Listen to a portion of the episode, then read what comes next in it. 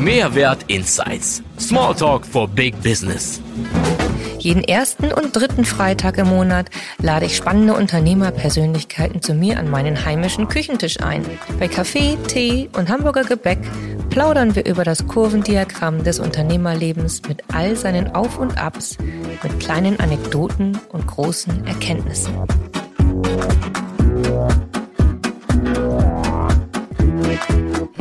Willkommen, Markus Kramer von Kramer Möbel und Design GmbH. aus Hamburg und äh, mit einigen Dependancen, äh, nicht nur in Hamburg, sondern auch in Berlin und in Elmshorn. Toll, dass du da bist. Ja, ich freue mich auch sehr, Anna, hier mal bei dir in deinem schönen Büro zu sein. Ja. Wir wollen heute mal über das Unternehmerleben nicht auf dem Möbelmarkt direkt sprechen, sondern insgesamt als Unternehmer mit all seinen Raffinessen und äh, strukturellen Beziehungen und Bedingungen, die es auch vor allem in den letzten Jahren so mit sich gebracht hat. Als großes Einrichtungshaus mit mehreren Standorten und mehreren Filialen bist du natürlich prädestiniert dafür, denn äh, du kommst jetzt aus einer langen Historie heraus, also aus einem Familienbetrieb. Dein Vater, deine eigentlich quasi mehr oder minder die halbe Familie ist, äh, Kramer ist damit involviert. Vielleicht magst du mal ein bisschen erzählen, wie so die Grundstrukturen bei euch sind, damit mal jeder so einen Einstieg kriegt. Kurz. Das mache ich gerne. Also wir sind ähm, ein Unternehmen, das in zweiter Generation geführt wird durch im Wesentlichen meinen Cousin, der in Berlin die Kramer-Dependancen führt und äh, meine Person. Unsere Väter haben das aufgebaut in den 60er Jahren, haben den Sprung aus Westfalen nach Hamburg gemacht. In Westfalen sind sie aus einem äh, Handwerkerhaushalt, mein Großvater war Polster- und Sattlermeister, dann als mehr oder weniger doch gelernte Möbelbauer, weil die mussten natürlich alle mitarbeiten, dann in die große weite Welt hinausgezogen. Das war Hamburg. Der Umweg ging über Teppiche, denn das war damals in Hamburg noch ein großes, wichtiges Business, was einrichtungsnah auch war. Die Leute haben Teppiche als Wertanlage gekauft und es gab eine große persische Kultur deshalb auch in der Speicherstadt und Freihafen. Also da haben unsere Väter tatsächlich gelernt und sind dann aber auch aus dem Drang heraus etwas selbstständig machen zu wollen, äh, sehr frühzeitig, also mit äh, teilweise im Teenageralter, so in die Selbstständigkeit reingerutscht haben, Gardinen gefertigt und genäht, Gardinenstangen montiert und Möbel ähm, gebaut, teilweise beschafft in Westfalen und haben ebenso, wie man so schön sagt, ein, ein Krauterleben angefangen, haben äh, dann erste Räume gemietet, äh, in Kellern Möbel gebaut und das hat sich dann doch ziemlich rasant entwickelt. Man muss sagen, natürlich war die Zeit auch danach, es gab eben eine sehr starke Nachfrage, es gab einen Umschwung, die 50er Jahre waren vorbei, die Leute wollten modern wohnen und man hat an sich einen großen Umbruch damals gehabt von dem handwerklich gefertigten Möbel hin zu einem industriell gefertigten. Möbel, was eben variabler, besser, bunter und irgendwie passender war für den damaligen Lebensstil. Und in diese Boomzeit sind die eben auch reingestartet. Und so hat sich dann eben innerhalb äh, weniger Jahre und Jahrzehnte da ein doch ein, ein ganz schönes Unternehmen aufgebaut, was aber immer ein Familienunternehmen geblieben ist. Und irgendwann ist die zweite Generation dann damit reingewachsen. Ich bin jetzt selbst äh, schon weit fortgeschritten in meinem beruflichen Leben und bin auch schon seit 30 Jahren dabei. Also denke jetzt auch schon natürlich darüber nach, wie wird es dann auch nach mir weitergehen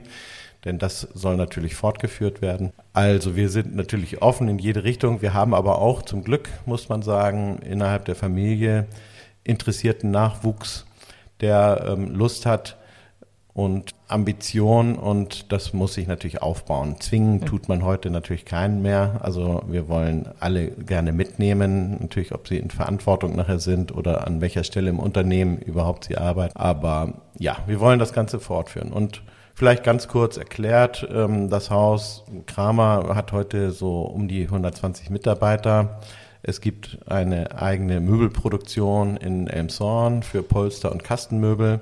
Es gibt die Kramer Einrichtungshäuser. Dort findet sich ein, ein Mix aus sehr hochwertigen Einrichtungsmarken und Herstellern aus Italien, Deutschland und dem umliegenden europäischen Ausland, Holland, Skandinavien. Viele Kollektionen, die auch bekannt und begehrt durchaus sind.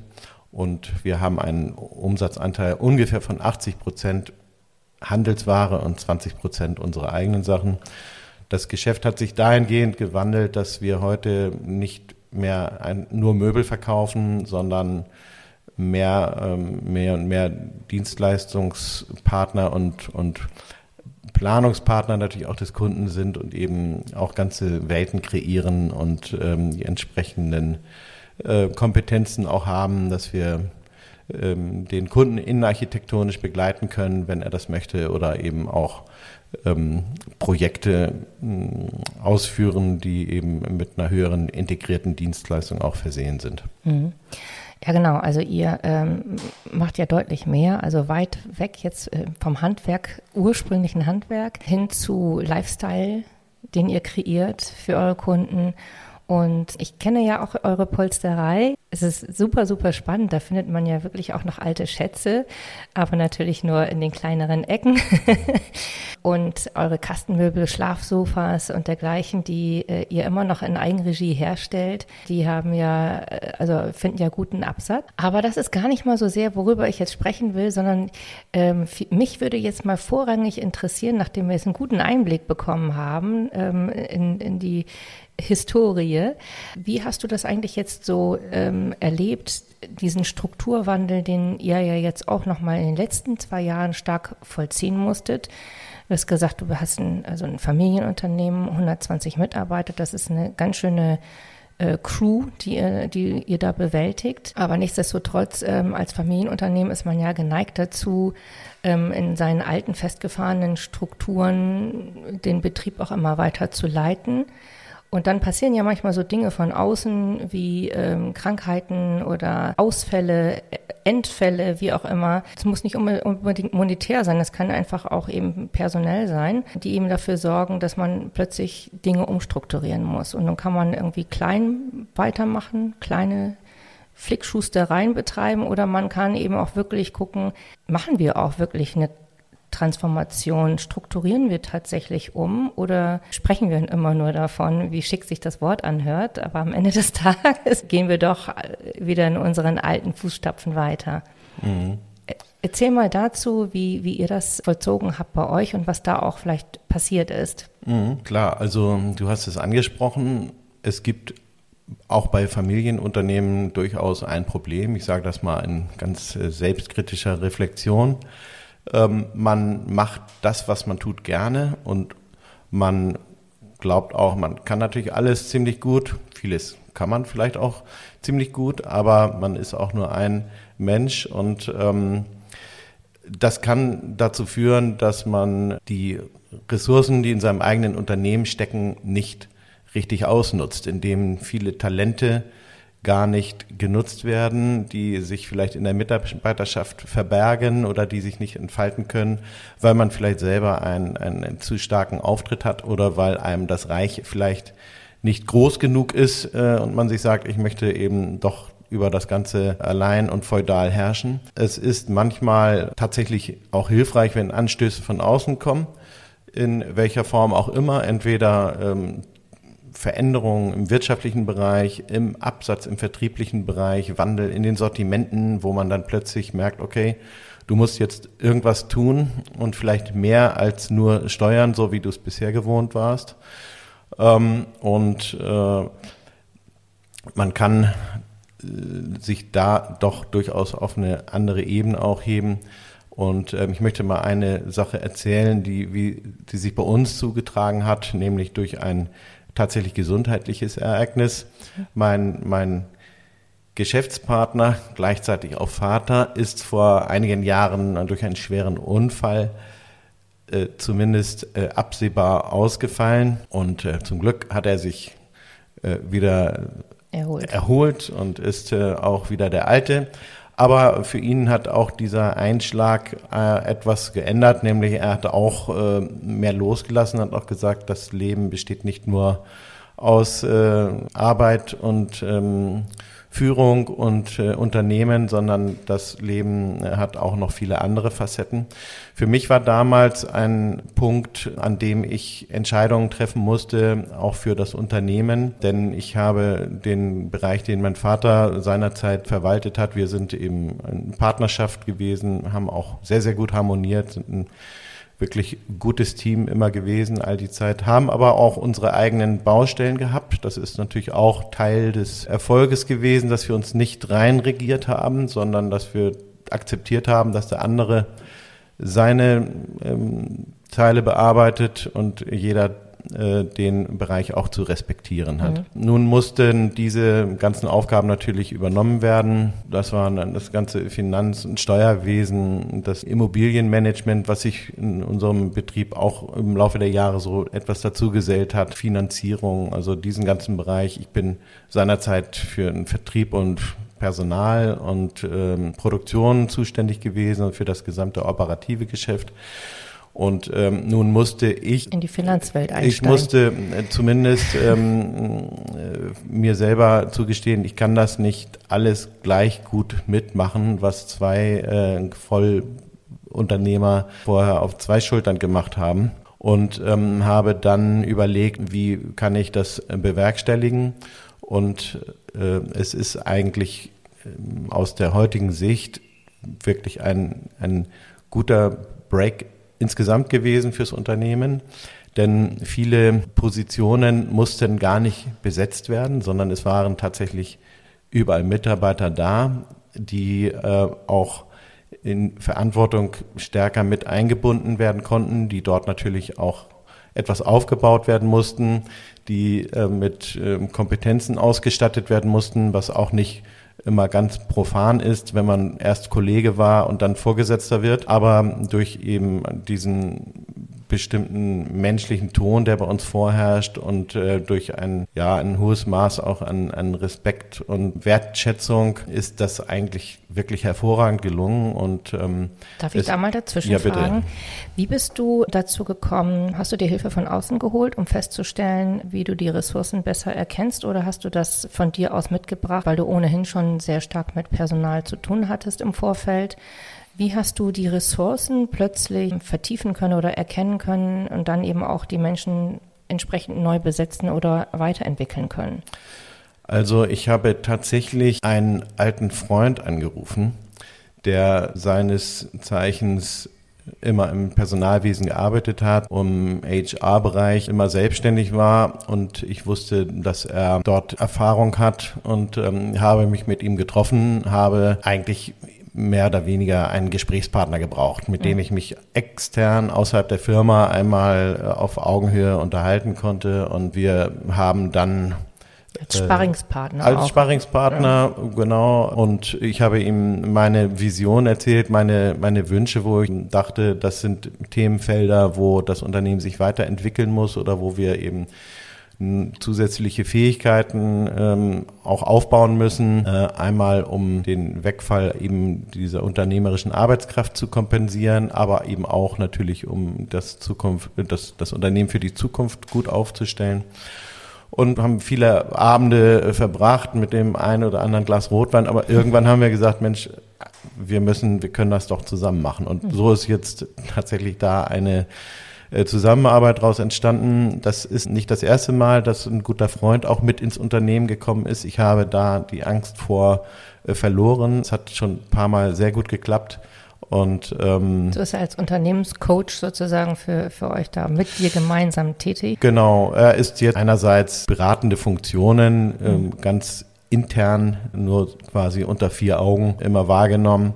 Ähm, aber er hat auch das ganze Thema Recruiting dann an sich genommen und es ist eben, was eigentlich als Projekt gedacht war, jetzt zu einer dauerhaften, äh, schönen Zusammenarbeit geworden. Wir haben nun dort eben eine kleine HR-Abteilung und die ist auch heute überhaupt nicht mehr wegzudenken. Also ich möchte es nicht mehr anders äh, haben, zumal eben das ganze Thema Recruiting und Personalsuche sich auch doch stark gewandelt hat. Einmal von den ganzen Prozessen her. Man schaltet heute keine Anzeigen mehr. Große ähm, Online-Dienstleister ähm, wie Indeed und mhm. ähnliches sind für uns oder Monster gar nicht äh, unbedingt zielführend, teilweise viel zu große Streuverluste. Und wir haben eine sehr gute Systematik aufgebaut, einmal über die Reichweite unserer eigenen Webseite. Wir haben eine schöne Personalseite inzwischen geschaffen, was früher gar nicht existierte oder eben irgendwie ganz verschämt, ganz weit unten irgendwo.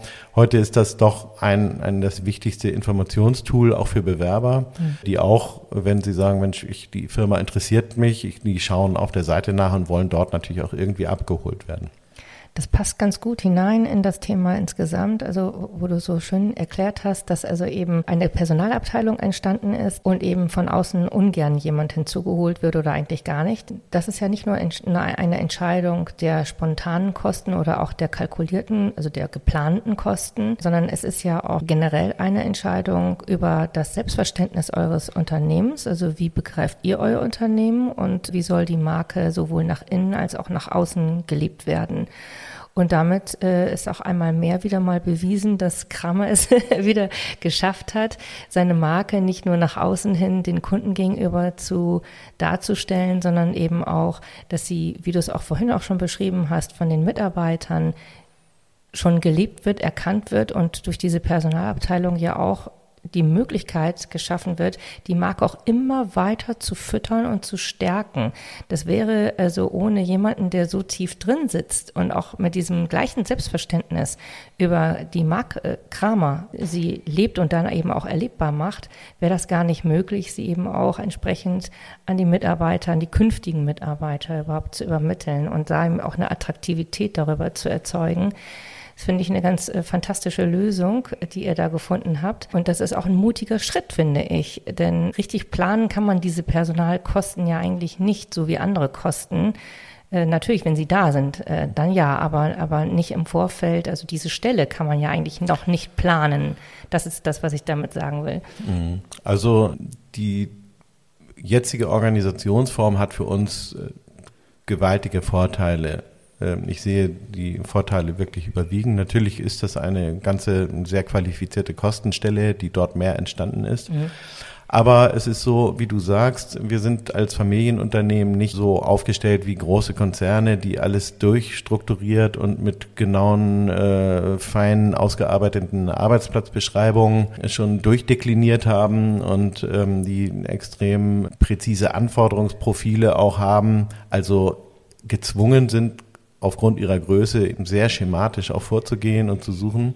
Äh, für uns ist das gar nicht unbedingt äh, zielführend, denn wir haben, wenn ich jetzt zum Beispiel unseren Vertrieb sehe, den Verkauf, dort so heterogene Mitarbeiter, so unterschiedliche Leute mit so unterschiedlichen Vorgehensweisen, äh, die aber alle für sich gesehen eben talentiert und begabt sind und die das von Herzen einfach gerne machen, was mhm. sie tun, die könnte ich gar nicht in irgendein Schema zwingen. Dann würden die sich einen anderen Job suchen, weil die wollen gerne frei arbeiten. Das mhm. sind auch Freigeister und wir können diese Leute, diese Freigeister, diese ähm, äh, Menschen, die sonst einfach vielleicht auch nicht gut in irgendein Schema passen, die können wir hervorragend bei uns integrieren. Aber es hilft sehr, dann an der richtigen Stelle eben auch einen Menschen zu haben, der das Unternehmen sehr genau kennt inzwischen und äh, der genau unsere Werte kennt und vermittelt, äh, der das auch transportieren kann äh, dem Bewerber und der schon auch eben die Intuition hat und die ist eben auch nicht unwichtig, eher sogar ziemlich entscheidend aus meiner persönlichen Erfahrung. Was für ein Gefühl vermittelt ein Bewerber ähm, und hat man ähm, die Idee, dass er dem Unternehmen nützlich sein mhm. kann, dass er auch gut in dem Unternehmen ankommen wird. Denn das ist ja heute immer natürlich eine vollkommen zweiseitige Sache.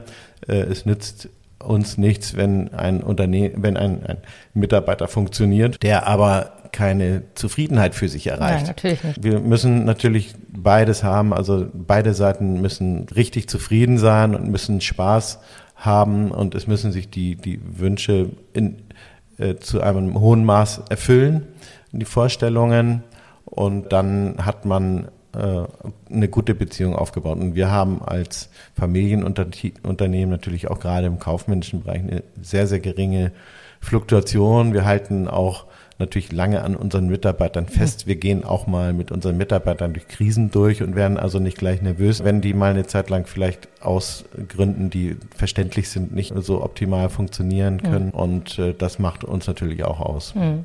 Naja, ähm, also wir leben ja generell auch ähm, in einer Zeit, wo, sagen wir mal, auf der einen Seite viele Nöte existieren, aber eben auf der anderen Seite auch das Thema Selbstverwirklichung eine sehr, sehr große Rolle spielt. Das tun wir natürlich nicht nur im Privaten gerne, sondern auch gerne bei der Arbeit. Und das ist auch ein Thema, denke ich, was generell Arbeitgeber ihren Arbeitnehmern auch ermöglichen sollten. Das wäre auf jeden Fall ein großes Zeichen der Zukunftsperspektive für diejenigen, die, äh, wo das in den Betrieb passt, in die Struktur passt und ähm, wo es eben auch ähm, ja, ins in generell in die Arbeitsabläufe passt. Aber ich meine damit in erster Linie gar nicht mal so sehr zur Arbeit gehen zu müssen, um, sagen wir mal, die Grundbedürfnisse zu decken oder äh, eben das Bankkonto regelmäßig gefüllt zu bekommen, sondern wirklich so ein Stück weit die Tendenz aufzumachen, den Arbeitnehmern oder den Mitarbeitern die, die, diese Selbstverwirklichung zu ermöglichen und nicht einen 9-to-5-Job anzubieten, um dann danach erst die Selbstverwirklichung in der Freizeit zu ermöglichen. Also wie du, wie du sagst, dieser Freigeist generell, der bei euch da auch stattfindet, das ist sicherlich unternehmensspezifisch. Ihr habt natürlich, ihr seid im Design zu Hause, nicht nur im Handwerk, sondern vor allem im Design. Ich denke, das ist auch eine Führungsangelegenheit. Das kann man auch in anderen sehr gut strukturierten Unternehmen unterbringen, dass eine Selbstverwirklichung ermöglicht wird. Mhm. Klar, das ist das A und O heute. Ähm, wir möchten auch unseren Mitarbeitern natürlich eine Perspektive bieten nach ähm, individuellen Fähigkeiten und Wünschen auch. Es ist auch nicht ähm, erst einmal vorgekommen, dass wir zum Beispiel erst später bestimmte Talente erkannt haben bei Mitarbeitern, die eigentlich gar nicht abgefragt waren, auch in diesem spezifischen An Einsatzprofil vielleicht gar nicht unbedingt jetzt sehr relevant waren und ähm, die sich dann nachher in ganz andere Bereiche rein entwickelt haben, weil es eben menschlich eben gut funktioniert hat. Und ähm, das ist natürlich schön, äh, so etwas zu sehen. Aber ähm, wie du auch sagst, die, äh, es wird eine hohe Leistung verlangt und wir müssen alle uns irgendwie nach der Decke strecken und müssen ähm, funktionieren. Und das funktioniert natürlich am besten, wenn es Freude macht und wenn man das aus einem, einer inneren äh, Haltung heraus gerne macht. Ähm, nur dann kommt das eben auch entsprechend rüber. Und wir speziell auf der vertrieblichen Seite wollen natürlich immer so wahrgenommen werden von Kunden, dass jeder Kunde auch merkt, der bei uns reinkommt, dort sind Leute, denen macht das wirklich Freude, was sie machen. Mhm. Und ähm, die sind zwar äh, unterschiedlich äh, drauf, also wir haben jetzt keine ähm, keine Parole, mit denen wir unsere Leute ausstatten, mit denen sie äh, gestanzt unsere Kunden begrüßen müssen. Das macht jeder auf seine Weise. Jeder muss auch authentisch sagen. Da gibt's die Moin-Fraktion äh, oder die äh, Guten Tag, sehr geehrter Herr Professor, Fraktion, also was auch immer. Jeder auf seine Weise, aber immer respektvoll, höflich und engagiert. Und das soll jeder Kunde möglichst immer merken, wenn er bei uns reinkommt. Mhm. Und in den allermeisten Fällen gelingt uns das auch. Mhm. Ja. Das kann ich nur bestätigen. also ähm, ich bin ja nicht, äh, ich, ich, hab, ich muss mich äh, leider jetzt hier zu erkennen geben als großer Kramer-Fan. Oh je, oh je. Also ich finde euer, euer Unternehmen einfach fantastisch. Ich bin wahnsinnig gerne dort, ähm, als Kunde auch. Äh, wenn ich könnte, ich könnte mich da ich könnte meinen Urlaub quasi verbringen. also äh, es ist natürlich immer schön, sich auch mit so wunderschönen Dingen zu umgeben. Und äh, dieses hohe Maß an Professionalität, das habe ich ja nur auch schon mehrfach von euch kennengelernt, sowohl im privaten, also als auch im B2B-Sektor, wenn ihr da ganz große äh, Dinge da ausstattet. Ja, fantastisch. Abgesehen davon, von dieser Nähe und Freundlichkeit und Verbindlichkeit, diese Herzlichkeit, die kommt natürlich also von, von dir und von dadurch auch von deinen Mitarbeitern. Denn logisch, das, was du rausstrahlst oder ausstrahlst, das kriegst du natürlich dann auch wieder zurück. Und äh, da kannst du dir dann also diese Lorbeeren gerne einheimsen. Jetzt hast du aber vorhin noch mal so spannend äh, kurz erzählt von diesen anderen Umstrukturierungen. Also das war jetzt so ein kurzer Teil. Vielleicht magst du noch mal ganz kurz für die Unternehmer erzählen, welche strukturellen Veränderungen ihr sonst noch vorgenommen habt, die euch jetzt tatsächlich auch in die Zukunft besser begleiten konnten mhm. oder können. Ja, wir haben auch zu irgendeinem Zeitpunkt ähm, gemerkt, wir müssen Dinge ändern im Marketing, in der Art, wie wir werben. Das war, ähm, muss ich ganz offen sagen, natürlich sehr eingefahren eine Zeit lang. Ähm, wir haben eine kleine Agenturbetreuung gehabt und äh, haben viel Printwerbung gemacht. Das war früher so der übliche Weg. Irgendwann gingen dann die Auflagen der Tageszeitungen runter, so das Hamburger Abendblatt in unserem Hamburger Revier ist so ein, das beste Beispiel, mit dem hat man sonst eigentlich alle relevanten Kunden erreicht und viel mehr Marketing, zumal wir als Möbler jetzt auch nicht extrem äh, viel ähm, Etat unbedingt immer bereitgestellt haben. Vieles mehr ist, läuft dann eben direkt oder über Veranstaltungen. Also langer Rede, kurzer Sinn. Wir haben gemerkt, es wandelt sich irgendwas und wir müssen äh, dort irgendetwas tun. Ähm, auch andere Bereiche online ähm, ist äh, so ein Ding, um das man sich lange rumgedrückt hat. Ähm, wir haben also äh, dann Überlegungen angestellt, wie wir uns äh, zukünftig aufstellen wollen, haben auch dann gesehen, dass wir eine, eine, zum Beispiel eine vernünftige Marketingabteilung brauchen. Also wir haben einige ganz neue für uns Abteilungen geschaffen, die äh, es so eben vorher nicht gab im Unternehmen, die dann teilweise von mir selbst äh, mit betreut wurden oder die sonst wie flach wegdelegiert waren, aber eben auch nicht professionell genug. Und ähm, da ist auch äh, wieder zu sagen, es ist dann schon schön, wenn man einen Sparringspartner hat, denn zu einem gewissen Zeitpunkt, ehrlich gesagt, war mir auch nicht unbedingt selbst vollkommen klar, welche Art von Mitarbeitern brauchst du eigentlich. Also äh, und wen sprichst du an? Wo suchst du? Äh, sprichst du bei den, bei den Werbeagenturen Leute an oder was für Personen sind jetzt eigentlich hier besonders gut geeignet? Zumal neue Abteilungen natürlich auch immer ein gewisses Risiko da stellen, auch fürs Unternehmen, weil man nicht irgendetwas besetzt, was, wo man schon einen gewissen Rahmen hat und einen, einen Gerüst, sondern das ist auch etwas Neues, von dem man eben sagt, ich weiß gar nicht, brauche ich es wirklich so dringend äh, und wenn ja, ähm, wie fülle ich das aus? Und wir haben auch da mit unserem HR-Abteilung und im Team auch der verantwortlichen äh, Mitarbeiter und der Familie eben Dinge dann beschlossen und haben Leute gesucht und ähm, haben jetzt heute eine gute Marketingabteilung, die viel besser und intensiver sich um Dinge kümmern kann. Wir machen bessere Veranstaltungen. Wir haben mehr Ressourcen, Social Media äh, ist ein Riesenthema, wo man sehr viel Zeit versenken kann, leider auch muss.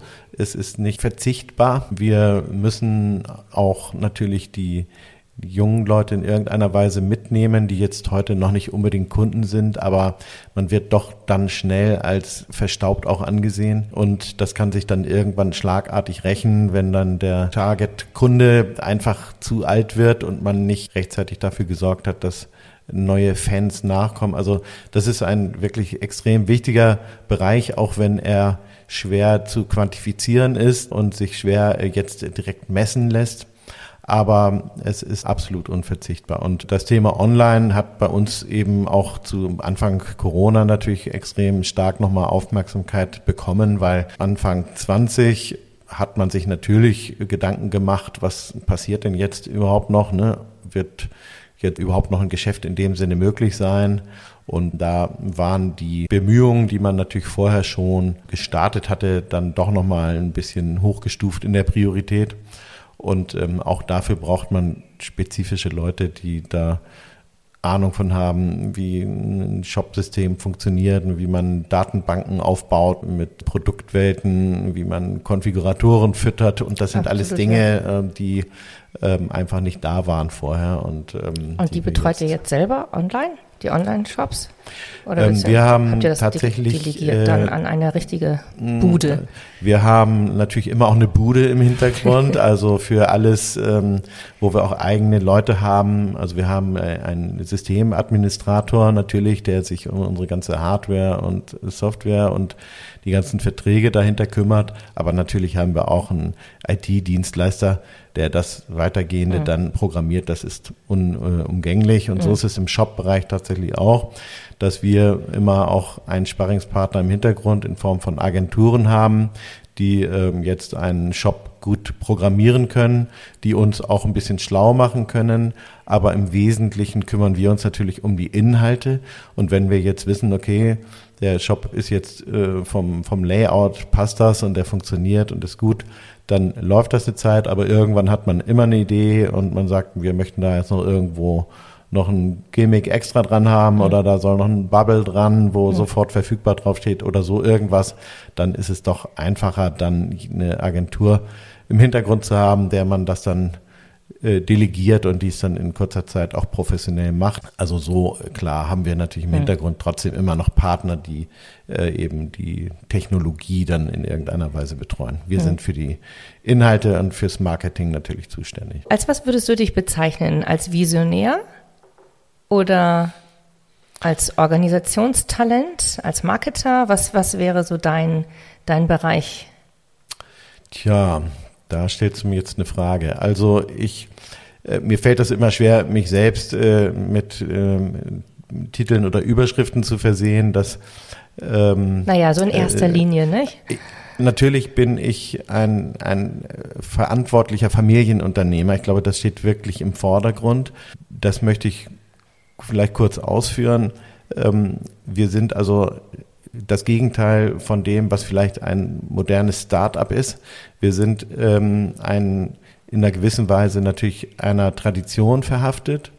Das heißt, wir sind unseren Mitarbeitern verbunden, wir sind unserer Familie verbunden, wir haben eine Verantwortung übernommen, etwas zu bewahren, was aufgebaut wurde und zu verbessern und weiterzuentwickeln.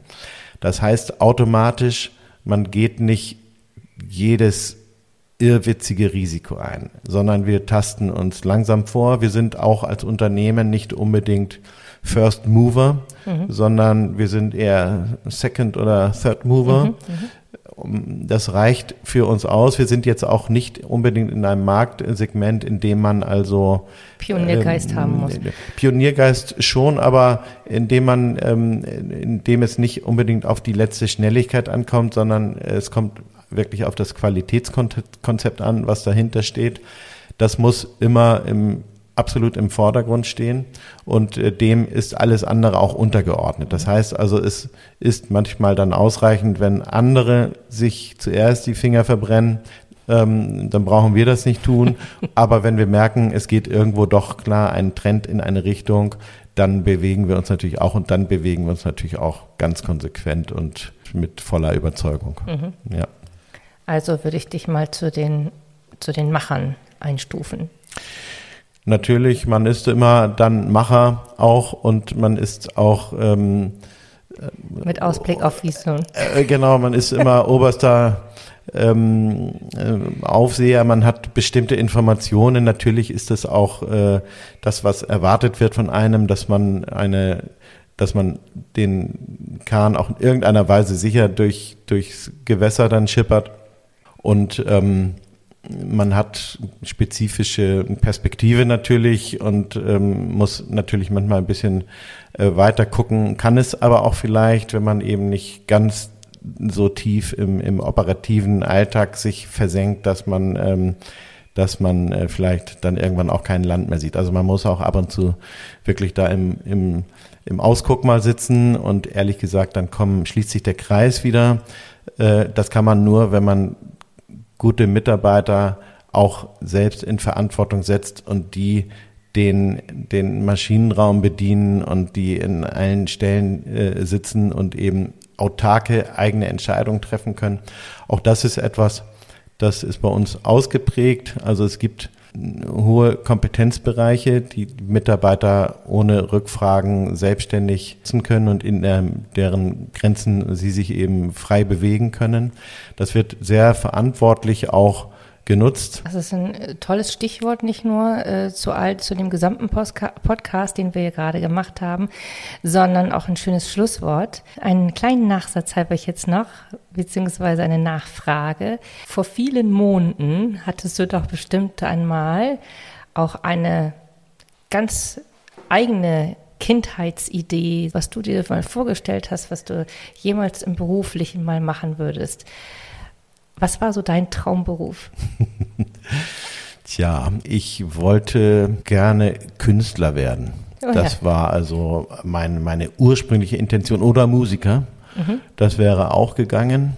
Ich konnte mir an sich nicht äh, sehr gut vorstellen, irgendwann mal ins Unternehmen zu kommen. Dass es am Ende doch viel besser gepasst hat, als ich mir selber vorstellen konnte ist eigentlich ein Zeichen äh, des Mutes, auch für vielleicht viele andere Unternehmer, die auch in einer Situation sind, wo sie sagen, Mensch, äh, ne, habe ich in meiner Familie jemanden, der das vielleicht irgendwann mal weitermacht. Es ist nämlich so, dass man nicht unbedingt ja immer mit den gleichen Tugenden ausgestattet sein muss, wie sein, seine Vorbilder, seine Väter oder Mütter, mhm. sondern man kann sich einer Sache immer auch anders nähern und mein Vater und ich haben in der Anfangszeit unserer Zusammenarbeit auch ganz schön geschwitzt, denn es war für ihn genauso wie für mich auch eine, eine erstmalige Erfahrung, mhm. äh, zusammenzuarbeiten. Und das wäre auch äh, fast schief gegangen, aber ganz zu Anfang, als wir uns noch nicht so richtig äh, gefunden hatten. Und es ist einerseits der Weisheit meines Vaters zu verdanken, der wahrscheinlich sich gesagt hat, gut, wenn ich jetzt so weitermache, dann haut er sowieso ab. Und ich habe ehrlich gesagt auch gedacht, dass das muss man dann am Ende nicht haben. Äh, man, dann macht man lieber irgendwas Eigenes. Aber wir haben uns äh, gefunden, äh, insbesondere eben äh, über diesen Respekt, indem wir eben gesagt haben, äh, die Ernsthaftigkeit ist bei beiden da. Wir wollen gerne beide etwas machen und ich hatte auch durchaus auch richtig Lust. Aber wir mussten uns an der Stelle arrangieren und sagen, gut, jeder macht seins. Und ähm, wer ähm, halt Fehler macht, der macht sie halt. Und darüber wird äh, natürlich gesprochen, weil es vielleicht Auswirkungen hat, die für beide dann relevant sind, aber darüber macht man sich keine Vorwürfe. Mhm. Und jeder muss natürlich sein, seinen Weg selber gehen. Und wenn ich jetzt heute sehe, ähm, klar bin ich eine andere Generation als mein Vater. Es waren auch andere Dinge dann plötzlich wichtig äh, in der Unternehmensführung äh, als früher. Man hat sich doch stark geändert und wer auch immer nach mir kommt, der ist, äh, muss sich auch wieder auf eine neue Welt einstellen. Dem kann ich gar nicht so viele Tipps geben. Der muss mhm. das selber sehen und erkennen und dann die richtigen Entscheidungen treffen. Er muss aber Lust und Spaß haben, zutiefst und mit vollem Engagement sich da reinstürzen wollen. Und dann kann das auch ein Nachfolger gut schaffen. Also ich fasse das mal zusammen mit dem Stichwort Respekt, ein hohes Maß von Eigenverantwortlichkeit und überhaupt Verantwortung, ähm, ein Sinn für Selbstverwirklichung und Freigeist. Das sind, sagen wir mal so, die Kernwerte, wenn ich das mal so zusammenfassen darf, äh, ergänzt das gerne nochmal mhm. um eins oder zwei. Hast du gut getroffen. Mir wird vielleicht noch das eine oder andere einfallen, aber das ist im Wesentlichen. Das sind die wesentlichen es, äh, Werte bei euch. Absolut, ja. Genau. Und äh, die speisen sich im Wesentlichen äh, durch, durch deinen Vater und dich und dadurch dann natürlich jetzt auch bis in jede Fingerspitze des Unternehmens hinein, also bis zu jedem Mitarbeiter. Das geht bis zum bis zum Fahrer, äh, bis zum Kurier. Bis zu allen Leuten, also bis zu den Reinigungskräften. Wir ja. wollen wirklich jedem den den Respekt entgegenbringen. Mhm. Und äh, das ist nicht eine Frage des, der, der, des Status, sondern das ist eine, Keine Hülle, das über ist die eine menschliche Sache. Mhm. Und natürlich wollen wir, soll das eben durchgängig sein. Und mhm. ob das der UPS-Fahrer ist oder unsere wie gesagt, die Reinigungskräfte, ähm, die Leute, die in der Produktion Arbeiten verrichten, alle verdienen sie den Respekt und alle mhm. machen sie mit und alle sollen sie auch das gute Gefühl haben, eben in dem Boot zu sitzen und Ihr werdet euch jetzt mal einen neuen Claim überlegen müssen, der irgendwie damit zu tun hat. Ja. Ich höre schon Aretha Franklin im Hintergrund singen. Ja, schönes R-E-S-P-C-T. ja. Ganz herzlichen Dank, dass du da warst. Ich freue mich, irgendwann mal einen weiteren Podcast mit dir, wenn es wieder neue Umstrukturierungen gegeben hat und du wieder aus dem Nähkästchen plaudern wirst. Ja, Insofern stehe ich auch gerne, wenn nochmal was sein sollte, hier wieder bei dir zur Verfügung. Dankeschön.